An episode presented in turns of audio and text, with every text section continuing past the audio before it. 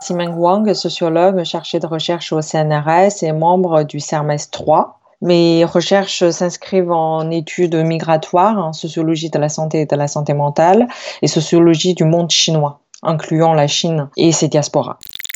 Depuis le début de l'épidémie euh, apparue euh, à Wuhan, ces habitants de Wuhan ont été accusés, euh, notamment à l'intérieur de la Chine, par leur consommation des, des, animaux sauvages, susceptibles d'être à l'origine de cette épidémie. Et ensuite, ils ont été accusés de voyager à l'intérieur de la Chine, ce qui a participé à la propagation du virus.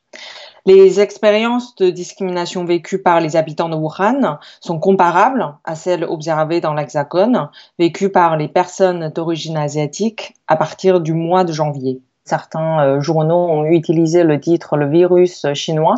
Certains médias ont même parlé du péril jaune pour faire allusion à cette épidémie.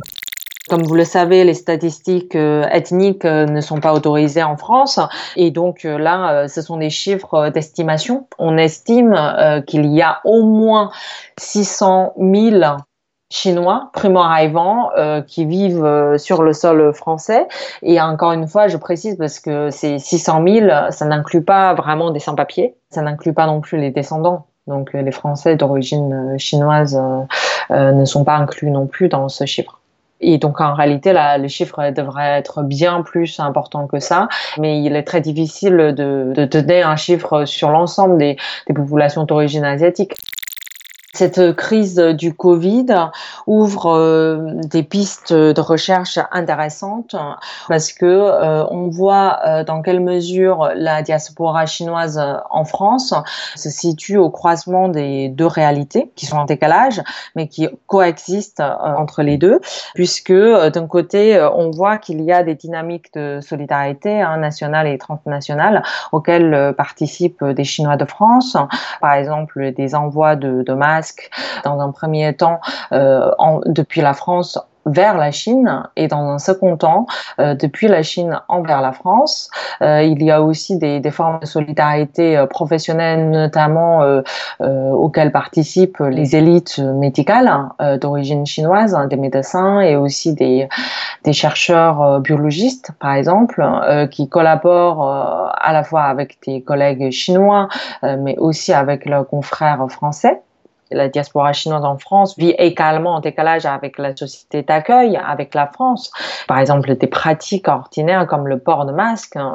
On voit que avant l'émission de ces discours, les Chinois et les personnes d'origine asiatique commençaient à porter les masques. Euh, certains euh, commerçants euh, chinois à Aubervilliers, à Belleville, etc., ils ont décidé de fermer leur commerce bien avant la mesure du confinement. Est-ce que ce sont les personnes en contact permanent avec la Chine et donc, ils ont anticipé, beaucoup d'entre eux ont anticipé l'arrivée de l'épidémie euh, en France.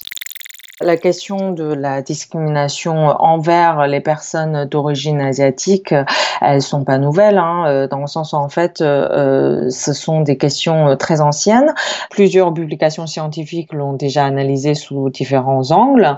Euh, cependant, au moment de la propagation du Covid, les discriminations ethno-raciales subies par les Chinois et plus largement par les Asiatiques se propagent à une plus grande échelle et tendent à se banaliser. On a plusieurs témoignages hein, en fait de la part des personnes d'origine chinoise et asiatique qui vivent en France qui nous relatent d'avoir subi des violences verbales, soit dans les transports en commun, euh, soit euh, euh, des agressions physiques, parce que au tout début de l'épidémie, ils se sont permis de porter un masque en sortant de chez eux. Il y a il y a certains témoignages de, de la part des, des personnes d'origine asiatique en France hein, qui nous disent qu'ils ont été refusés euh, d'être euh, reçus par leur médecin traitant au tout début du Covid et euh, certains autres témoignages qui ont été faits par les professionnels de santé d'origine chinoise donc qui sont des infirmiers, des aides-soignants mais notamment des médecins en France qui ont également subi des microagressions de la part de leurs patients voire de leurs confrères. Face à cette vague de discrimination liée au Covid, il y a plusieurs euh, initiatives de lutte hein, contre les discriminations et on peut en citer certaines. Il y a un mouvement euh, sur euh, Twitter avec le hashtag Je ne suis pas un virus. Et ensuite, il y a plusieurs prises de parole, notamment de la part des militants et militantes euh, d'origine asiatique. Et ce qui est intéressant de souligner, c'est que il y a un nouveau mouvement qui est en train de se faire, c'est que pour la première fois dans l'histoire de l'immigration chinoise, les primo-arrivants qualifiés qui sont nés en Chine et qui ont immigré en France après leur âge adulte ont décidé de se réunir et de s'exprimer collectivement pour lutter contre le racisme et les discriminations qu'ils ont subies au quotidien.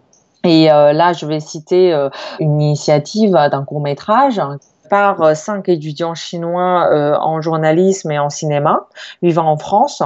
Très vite, ils ont été rejoints par une trentaine d'autres euh, migrants chinois primo arrivants, dont une grande majorité euh, d'étudiants, mais également des journalistes, des médecins, des restaurateurs et des chercheurs. Le court métrage a été diffusé pour la première fois le, 7 mars et euh, jusqu'à présent, en tout cas les derniers chiffres que j'ai euh, eus, c'est que ce court métrage a été vu par plus de 22 millions d'internautes dans le monde hein, sur une dizaine de plateformes ces discriminations et, ces actes du racisme anti-asiatique vont euh, s'aggraver après la fin euh, du Covid.